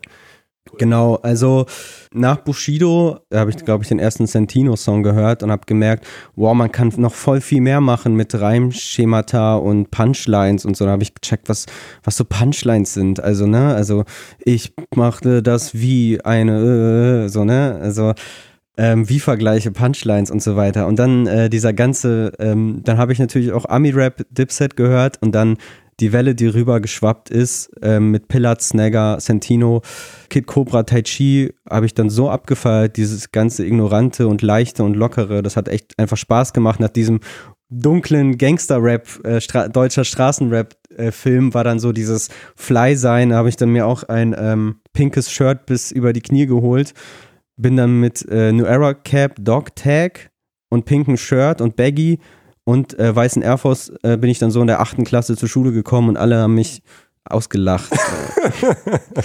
Aber ich hab's gefühlt und ich hab's, hab gedacht, ihr versteht das alle nicht, so geht weg. Ja, lustig, genauso wie Ralf Kotthoff, der aber halt deutlich früher so äh, die Erfahrung gemacht hat, als er halt der Einzige irgendwie in, in seiner Stadt äh, war, der so auf Hip-Hop-Filmen durch die Gegend gelaufen ist. Und nicht in XXXL, aber halt ähnlich. Ja. Ne? ja, ich war zum Glück nicht der Einzige, aber auf meiner Schule schon. Aber ich hatte ein paar Homies, mit denen ich das geteilt habe, zum Glück. In meiner Kleinstadt. Und äh, dein, dein Lieblings-Dipset-Release? Ja, tatsächlich ganz klassisch äh, Diplomatic Immunity Volume 1. Also das ist äh, der Peak für mich. Die Just Blaze hochgepitchten Samples. Da fand ich ein paar Songs ganz geil, aber für mich war What the Game's Been Missing von Joel Santana noch oh, äh, krasser. Ja, äh, sehe ich auch. Ist äh, jetzt im Nachhinein, ich müsste mir nochmal ganz genau Gedanken machen, was besser ist. Da hast du recht. Also mittlerweile feiere ich es nicht mehr so krass wie früher, aber ich weiß noch, das war äh, eine Platte, ich habe einfach der Juice viel vertraut. Ich habe mir Kanye ja. West Album gekauft, ohne dass ich es gehört habe und so. Ja. Äh, sogar Premium-Version, einfach weil es Juice Album des Monats war und er so ein geil arrogantes Interview da gegeben hat, wo er sich schon mit Michael Jackson verglichen hat und so. Und ähm, da war es auch, ich, ah stimmt, nee, war mal bei Jewels was, da habe ich schon ein bisschen Downloads kennengelernt. Mhm. Da hatte ich so drei, vier Songs, die ich schon irgendwie, damals war es ja ein bisschen schwierig, Sachen runterzuladen. Ich kannte so LimeWare und sowas gar nicht und im Internet gab es dann immer so diese Mixtape Mixtape-Dinger und dann Mhm. halt so ein, zwei Songs Ja, ja. Und dann wollte ich unbedingt das Album haben. Und dann war das Internet noch so langsam, dass Ebay, also da habe ich dann später für 13 statt irgendwie 18 Euro gekauft, Mhm. dass, äh, man so runtergetippt hat oder überhaupt, wir haben, wenn du so eingetippt hast, so Jewels, dann, dann kam so fünf Sekunden später kam so das Wort, so langsam war das Ja, noch, so diese Zeit. Und dann habe ich halt die CD gehabt und immer rauf und runter gehört. Und irgendwann kam es dann auf ein iPod und so. Das war auf jeden Fall so meine Zeit. Ja, ich, geil. ich hätte sie auch gerne äh, gesehen auf dem Splash, aber da waren, war ja Jewels nicht dabei. glaub da war nur Cameron dabei, es war sehr enttäuschend. Aber hast du sie damals gebuckt? Äh, nee, da war ich noch nicht Booker. Ja, Punchlines, das ist ja auch nochmal eine schöne Überleitung zum Punchline-Quiz, wo wir ja auch nochmal ein bisschen drauf eingehen können. Ähm, du hast jetzt schon erzählt, wie es dazu kam, aber ähm, wie war denn überhaupt der Aufwand? Der Aufwand, Ja, das zu machen, auch gerade, weil ihr habt dann ja in den Videos auch wirklich so, wer wird Millionär mäßig. Mhm. Du hast ja auch schon deutsche, deutsche Arthur Kaspar mit äh, Günther Jauch Bild getwittert und Ja. so, fand ich sehr passend. Da habt ihr ja so richtig äh, auch Einblendungen gehabt, was manchmal ja e extrem viel Zeit kostet und dann noch mit Auflösen und sowas. ja. Ähm, also dieser Aufwand von Vorbereitung, Durchführung und Nachbereitung, wie war das? Mhm. Ich muss sagen, ich hatte äh, die äh, schöne Position, dass ich nur die Zeilen vorbereiten musste und zum Interview erscheinen. Ah, ja. Der Rest hat äh, das Bewegtbild-Team gemacht vom Splash Mac. Also Shoutout an die. Aber für mich der Aufwand äh, ist immer unterschiedlich, aber ähm, ich achte schon sehr drauf, dass die Lines Künstler oder Künstlerin irgendwie dazu passen, auf jeden Fall. Dass man irgendwie auch geile Anekdoten rausbekommt, irgendwie. Also, dass ich ähm, mega alte Lines irgendwie raussuche oder mega alte Lines von einem Feature-Partner von jemandem, zum Beispiel, keine Ahnung, bei Megalo hatte ich einmal eine Line äh, von Centino, wo Megalo als Feature drauf war, 2006 und äh, die kannte er nicht und dann meinte ich, ja, da bist du aber drauf auf den Song. Solche Momente will ich irgendwie schaffen und äh, auch, Leute die, blamieren. ja, Leute, ich will unbedingt Leute blamieren und lach immer, weil die so schlecht sind. Nein, äh, ich versuche immer irgendwie da was Spannendes rauszubekommen. Hast du noch andere Beispiele, wo du ähm, speziell so diese Line gepickt hast, damit äh, das und das am Ende bei rauskommt? Bei Steiger nehme ich natürlich die Line von Flair, äh, Ste- Steiger, du Steineschmeißer, ich wichse dir in die Fresse, nehme ich natürlich die Line von Flair und guck, wie er darauf reagiert. Wie hat er reagiert? Ach, witzig. Ähm, Wusste er es? ich glaube, er wusste es, ja. Ja, ich glaube, er wusste es. Ich weiß nicht mehr genau. Aber ja, ähm, allgemein irgendwie, auch wo Leute genamedroppt werden, nehme ich gerne. Ähm, außer wenn sie jetzt irgendwie ernsthaft Beef haben und das noch nicht vorüber ist, dann würde ich jetzt nicht extra provozieren. Also ich will jetzt keinen wirklich äh, niemanden vom Kopf stoßen oder äh, mich darüber lustig machen, dass die Lines nicht kennen und so. Ich möchte wirklich nur coole Momente erschaffen. Oder ich äh, nehme bei, beim Punchline Quiz mit Pillard eine Line von Casper von früher, wo er sagt, alle rappen nur noch wie Snagger und Pillard und so. Also solche Geschichten halt, das finde ich spannend. Wie lange hat es gedauert, immer sowas vorzubereiten, grob? Es waren ja zehn, manchmal aber auch ein bisschen mehr. Nee, immer zehn Immer zehn. Also äh, bei diesen Pilotfolgen waren es auch manchmal acht bei Alias, aber sonst waren es eigentlich zehn. Das ist echt unterschiedlich. Manchmal habe ich so viel schon im Kopf, dass es schnell geht. Manchmal sitze ich zwei Stunden und habe keinen Bock mehr und weiß nicht mehr, was ich da fragen soll. Also am Ende kommt immer was Cooles bei raus bisher. Das ist ganz cool. Aber der Weg dahin ist auch manchmal einfach anstrengend. Ähm, was war das Anstrengendste, das, was dir am wenigsten Bock gemacht hat? Soll ich da Acts nennen, mit denen ich. Ja, klar, was sonst? Nummer 33. Du kannst auch sagen, woran es lag, dass es kacke war. Ähm, also ich muss sagen, ich hatte halt eine kurze Phase, wo ich äh, wenig Zeit hatte zur Vorbereitung und nicht mehr so motiviert war. Da hat äh, die Redaktion die Lines für mich vorbereitet und es hat sich nicht so geil angefühlt. Ich sage jetzt nicht, welche das waren, aber ähm, da habe ich gemerkt, das ist nicht mehr echt und das bin nicht mehr ich und ich moderiere jetzt einfach irgendwas weg und das hat keinen Sinn gemacht. Für mich gehört das elementar dazu, dass ich das selbst vorbereite, sonst macht es für mich keinen Sinn, das zu machen. Also die waren dann, haben sich dann nicht so gut angefühlt einfach. Sonst immer cool eigentlich. Äh, Hast du denn ein Highlight? Ein Highlight-Quiz? Highlight Punchline Quiz? Ja. Viele sagen, das erste, also ich habe zwei mit Chilo und Abdi gemacht, das erste, ähm, wo die mir in die Karten gucken, plus die ganze Zeit so das Mikro wegnehmen und anfassen und so. Also ich so eingeschüchtert in der Mitte sitze. äh, das finden viele sehr lustig. Es ist tatsächlich auch sehr lustig. Das finde ich, glaube ich, ist auch, glaube ich, echt meine Lieblingsfolge. Obwohl underrated, äh, wo Juicy Gay und Assad John mir die Fragen stellen. Finde ich auch cool, hat mega Bock gemacht. Das habe ich gerade auch noch gesehen. Da bist du aber auch schon sehr enttäuscht, dass du. Äh, ja, da bin ich mega angepisst. Aber ich, äh, da habe ich dann gemerkt, so, okay, ich bin echt so Stefan Raben-Modus teilweise so, fuck, ey, fickt euch alle. Ähm, du wolltest nochmal anfangen, ne, als du die erste falsch gemacht hast. genau, ich, ich wollte nochmal anfangen, ja. Oh Gott, das war aber auch dumm. Oh Mann, das ärgert mich jetzt wieder. So, sorry. Das ärgert mich einfach schon wieder. Also, ja, ich verstehe den Ärger der Leute. Ich verstehe auch, dass Leute das teilweise nicht gepostet haben, weil sie äh, nicht so gut abgeschnitten haben. Aber im Endeffekt ist es alles Spaß und Unterhaltung. Das sollte es sein. Und ein bisschen in History graben sollte es sein. So, das ist mein Hauptpunkt. Und leider ist der History-Faktor äh, gar nicht aufgekommen bei KIZ. Ja, ey, mega schade. Also, ähm, das war, glaube ich, schon 2015, als wir es gemacht haben und der Ton nicht ging und äh, es nie rauskam. Ich hoffe, äh, ich meine, jetzt ist eh unklar, wie es weitergeht mit Punchline-Quiz, aber ja, mega schade. Man, aber wenn man die Videodateien hat, dann kann man ja noch so stummfilmmäßig einfach die Untertitel drunter packen. Ja, ist eine gute Idee, aber ich weiß nicht, ob das Material irgendwo überhaupt noch liegt. Naja, man könnte ja mal nachforschen. Ja. Ähm, aber noch eine Frage, äh, und zwar bist du dann ja auch aus äh, Splash-Gründen dann ja auch noch quasi zurück in deine erste deutsche Heimat zurückgefahren, hin und wieder, oder? Ja, richtig. Tatsächlich, äh, das erste Mal, ich glaube 2016 oder so, war ich im Hotel in Wittenberg. Und da war ich das erste Mal wieder in Wittenberg seit 1995. Also ja, das war interessant. Und ich bin äh, letztes Jahr, glaube ich, äh, auch nochmal hingefahren, weil ich auf einem alten Foto die Adresse äh, entdeckt habe, wo das äh, Flüchtlingsheim war. Und äh, bin dahin und da stand, steht jetzt ein Netto, also oh. ist komplett weg. Also war das kein emotionaler Moment für dich? Ich bin zum Kindergarten gelaufen ähm, und habe versucht, den Weg nachzuvollziehen, ähm, mich versucht, mich zu erinnern, aber echt so nur so einzelne kleine Bilder, die mir in den Kopf kommen. So richtig erinnern kann ich mich nicht, aber ich war, ich stand vor diesem Kindergarten auch, ja. Und warum bist du da überhaupt hingefahren dann nochmal?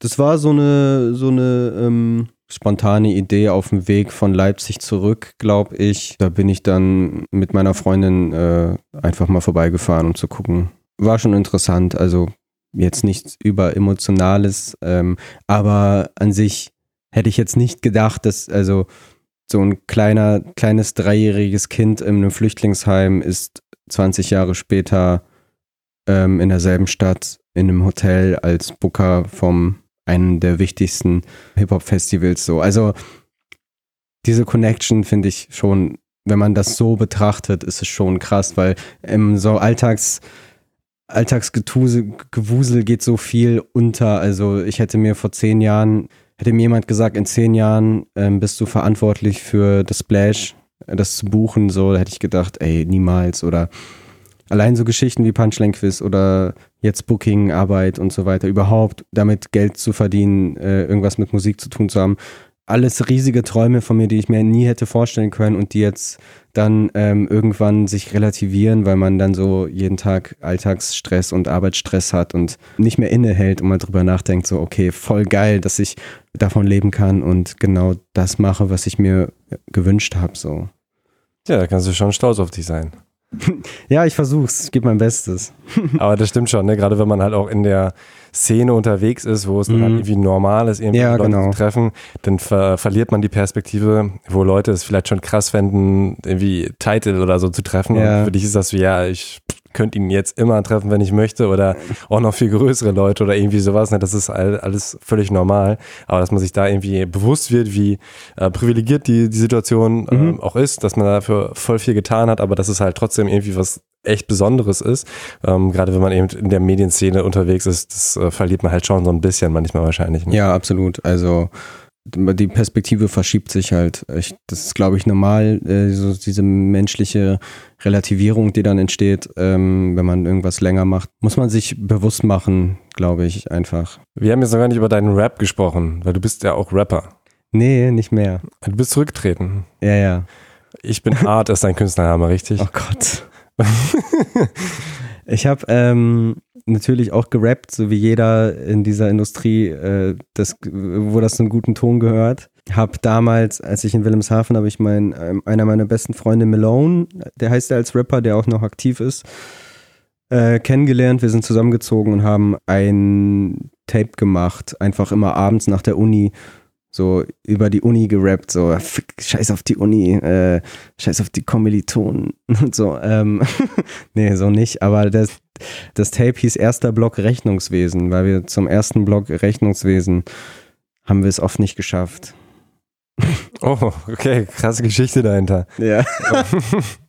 Und du hast ihn dann ja auch noch interviewt später, ne? Achso, ja, das Maga-TV-Interview. Das ist äh, Genau. tatsächlich mein Lieblingsinterview. Wow. Ähm, sehr underrated, finde ich. Ähm, sollte man sich geben, ja. Aber du verfolgst jetzt keine Rap-Karriere mehr oder ist es immer noch dein Plan, dich selbst auf Splash zu booken oder auf die anderen Festivals? Ja, mein, mein Plan ist, äh, die Industrie von innen heraus zu verändern und dann buche ich mich und interview mich nur noch selbst. Nee, überhaupt nicht. Ähm, das war eh immer schon Hobby und Gelegenheit. Ich habe jetzt nie irgendwie ernsthaft gedacht, ich muss jetzt äh, ein Album machen und dann muss ich mir äh, Equipment kaufen und muss krass an den Start kommen, sondern es war immer so, weil man eh mit, mit Rap, in einem Rap-Umfeld sich bewegt hat, hat man dann halt irgendwie gesagt, okay, ich schreibe jetzt auch einen Part. So ist es eigentlich ganz, ganz normal entstanden. Mm, Aber nie die Ambition gehabt, da jetzt ernsthaft was äh, zu machen. Und äh, seit ich im Booking bin, ist es sowieso zeitlich auch schwierig und also ich würde es äh, unangenehm finden, wenn ich jetzt aktiv rappen würde und gleichzeitig Booking machen würde im Rap-Geschäft. Also es passt zeitlich nicht und es passt äh, irgendwie nicht. Nee, passt nicht. Man sollte sich entscheiden. Und Gesang auch nicht? Deine Mutter singt auf Hochzeiten zum Beispiel, ne? Ja, richtig. Äh, ähm, boah, du bist richtig Nahtoir, Alter. Oh. Ja, meine Mutter singt auf russischen Hochzeiten und äh, moderiert. Ja, ist mittlerweile sehr fame in dieser äh, Russ russischen Hochzeitsszene irgendwie. Die haben irgendwie, glaube ich, auf äh, Otnoklasniki heißt das, das ist so russisches Social Media. Die haben da eine Million Klicks auf so ein Live-Video. Also läuft auf jeden Fall. Die haben auch ein Musikvideo gedreht. Ähm, ja, meine Mutter erfüllt sich jetzt im Nachhinein ihren Traum. Ähm, sie hat schon äh, in der Sowjetunion Union so, klingt so official. Ähm, nee, sie hat vor mir schon äh, gesungen und so weiter und hat es dann wegen mir äh, ein bisschen aufgegeben und hat jetzt ihren zweiten Frühling und äh, macht das jetzt seit ein paar Jahren und ist jedes Wochenende unterwegs in ganz Deutschland. Ja. Und wer macht ihr Booking? Äh, ich nicht. Äh, das machen, machen die noch selbst. Also das äh, ist immer nur, das ist ja meistens nur am Wochenende und man muss nicht sehr viel koordinieren, man muss nur Anfragen bearbeiten, das geht schon. Das schaffen die allein. Pa packen wir in die Shownotes auf thematakt.de, Ja. kann man dann alle auschecken. Ja, dann habe ich auch noch ein äh, kleines Punchline-Quiz Russland Edition vorbereitet. Fuck. Es ist, glaube ich, gar nicht so schwierig. Ich habe das jetzt gerade, als ich getippt habe, als du schon hier warst, habe ich da kurz geguckt, was, was ich auf Genius äh, fix finde. Und äh, ich glaube, es ist gar nicht so schwierig. Aber ich, ich habe schon gesehen, das ist auch manchmal äh, gar nicht so leicht, äh, weil man muss ja äh, gucken, wen man da als Auswahl stellt, weil Leute halt auch daran dann sehen. Ja. Das hast du auch in einem Punchline-Quiz ja. ja, also in dem Other John Juicy Gay hast du gesagt, ja, das ist schwarz, weil warum habt ihr den sonst da reingenommen? Ja. Ähm, deswegen ich versuch's mal. Ich hoffe, es wird einigermaßen spannend. Mhm. Okay, Frage Nummer eins, es sind auch nur drei Stück. Okay. Nebelmaschine spuckt den Rauch, die Disco-Lights flashen durch den Raum. Ihr sexy Style hat mich umgehauen, sie ist eine waschechte russische Frau. ist es A, San Diego? Ist es B, Kollega? Oder ist es C, Materia? Materia ist wegen diesem Kate Moskau-Ding, oder? Sehr gut, ja. Ja, ist Materia. Achso, Nein, ah nee, warte mal. Oh Gott, ich bin, so, ich bin der schon total nervös. ja. nervigste, nervigste Spieler so vom Bannsteinquiz. Ah, Alter, äh, ich, ich bin mir nicht sicher, ob das äh, Kate Moskau ist. Ich sag mal Kate Moskau, vielleicht hast du mir auch eine Falle gestellt. Also ich sag mal Materia. Achso, ja, nee, das war eine Falle. Das ist, äh, San Diego. das ist San Diego. Ich muss noch mal gucken, wie genau der Song heißt. Ich glaube, genauso russische Frau oder Fun, Fun Fact: Die Mutter von San Diego ist auch äh, russische Hochzeitssängerin und die kennen sich in der Szene. Meine Mutter hat mir mal einen Link geschickt und meinte, das ist, die, das ist der Sohn von meiner Freundin und dann war das SpongeBoss. Äh, Shoutout. Also, äh, ja. Ist jetzt die Frage, über, über wessen Mutter er diesen Text geschrieben hat, ne? Äh. Nein. Okay. Verstehe ich nicht. Nummer zwei. Das ist auch, glaube ich, relativ. Äh, Oh Mann, ich bin dumm, Alter. Ich wollte San Diego nehmen. ich, ich, ich, ich schneide es einfach so, dass du alles richtig Danke. erkennst. San Diego. Für, für den Cut. Okay, Nummer zwei. Jetzt laufe ich ganz allein, da unten im Dreck. Liebe ist ein Spiel, Liebe ist wie russisch Roulette. Mhm. A. Haftbefehl. B. Curse. Oder C. Flair. Flair. Weißt du es oder? Nee, aber ich. Material, äh, Haftbefehl ist es nicht, wegen russischen Roulette-Falle. Curse ist, glaube ich, jetzt auch die Falle und das ist Flair dann. Das ist Du korrekt. denkst wie ich. Also, jetzt weiß ich, wie du denkst. Okay, dann ist das andere ja auch sehr einfach. Naja, ich glaube, es ist wirklich einfach. ähm, Jo, was machst du? Interpol hat es versucht, in Russland gesucht, als ich auf Katar. Privat... Ja, sehr gut. Ja, okay. Ähm, Mann, ich hätte einfach San Diego sagen müssen. Dann wäre es drei von drei gewesen. Äh, ja, dann hätte ich jetzt eigentlich äh, keine, keine Frage mehr, außer vielleicht noch, wie schafft man es, in seinen Sonnenblumenkerlen seine AirPods zu verlieren? Ey, es ist so krass, ne? Ich weiß es nicht. Mann, ich bin so Luxusproblemopfer, ne? Ich äh, habe diese AirPods so genossen äh, beim Sport und beim Arbeiten nur noch damit telefoniert und so weiter. Als sie weg waren, war ich echt echt traurig und dachte mir, boah, du Opfer, du bist echt traurig wegen AirPods und hatte dann so, okay, mit, wenn das nächste Gehalt kommt, holst du dir neue Scheiß drauf. Und dann äh, zufällig in dieser Sonnenblumenkerntüte entdeckt. Ich weiß nicht, wie die da reingefallen sind. Ich weiß es nicht. Aber es ist, es spricht Bände auf jeden Fall. Ich bin Sonnenblumenkern äh, süchtig. Wirklich. Also wenn ich mir, ich kaufe mir jetzt extra immer noch immer nur die kleine Packung, weil wenn ich mir die große kaufe, dann snacke ich die große komplett weg. Ich bin auch mega schnell. Also wer Wettessen will, soll kommen. Alle Rapper, alle Industrieleute, ich fordere euch heraus. Sonnenblumenkern Wettessen. Ja, vielen Dank. Wenn du nicht noch irgendwas hinzufügen möchtest, bin ich durch. Äh, nee, danke für die Einladung. Ähm, war sehr schön. Ich fand es echt ein schönes Gespräch. Danke. Vielen Dank. Ich hoffe, euch hat das Gespräch auch so gut gefallen. Für mich stecken da sehr, sehr viele Infos drin. Die könnt ihr auf thematakt.de nachlesen. Falls euch diese Folge gefallen hat, hört zum Beispiel die mit Promoterin Marina Busunashvili, A&R Mark Leopoldseder oder mc.com Mitgründer Ralf Kotthoff. Findet ihr überall, wo es Podcasts gibt. Ein Hinweis von Hörerin Dash. In der letzten Folge habe ich gesagt, dass ich Dinge wie Mikros und so weiter nur steuerlich absetzen kann, wenn ich Gewinn mit Thematakt mache. Das stimmt nicht so ganz. Ich kann die Sachen schon absetzen und falls ihr da draußen Medien produziert, solltet ihr das unbedingt tun. Aber das Finanzamt kann eben nach ein paar Jahren das Geld zurückfordern, wenn ich mit Thematakt nach Jahren keinen Gewinn mache. Was ich eigentlich sagen will, ich brauche eure Kohle. Die könnt ihr mir ganz entspannt per Patreon, Steady oder PayPal zukommen lassen. Ich bin euch wirklich sehr, sehr dankbar für jede Unterstützung. Damit meine ich auch Likes und Erwähnungen. Ich bin Arthur Kasper auch sehr dankbar, dass er sich spontan so viel Zeit genommen hat, so offen über sein Leben reden konnte und extra für diese Folge einen tabellarischen Lebenslauf angefertigt hat. Ihr findet Arthur auf Twitter und Instagram unter dem Nutzernamen Ich bin Art. Ziemlich krasse Punchline übrigens. Dieses Jahr bin ich nicht auf dem Splash, aber wünsche euch eine unvergessliche Zeit in Ferropolis. Mein Name ist Tobias Wilinski, das war Thema Takt mit Arthur Kasper und Arthur soll auch das letzte Wort haben. In dem fasst er zusammen, wie viel Positives innerhalb kurzer Zeit passieren kann und wie wichtig es ist, dass wir das, was wir haben, wertschätzen. Grüße an meinen Kindheitsfreund Radek an der Stelle. Hätte mir jemand gesagt, in zehn Jahren ähm, bist du verantwortlich für das Splash, äh, das zu buchen, so, da hätte ich gedacht, ey, niemals. Oder allein so Geschichten wie Punchline Quiz oder jetzt Booking, Arbeit und so weiter, überhaupt damit Geld zu verdienen, äh, irgendwas mit Musik zu tun zu haben. Alles riesige Träume von mir, die ich mir nie hätte vorstellen können und die jetzt dann ähm, irgendwann sich relativieren, weil man dann so jeden Tag Alltagsstress und Arbeitsstress hat und nicht mehr innehält und mal drüber nachdenkt, so, okay, voll geil, dass ich davon leben kann und genau das mache, was ich mir gewünscht habe.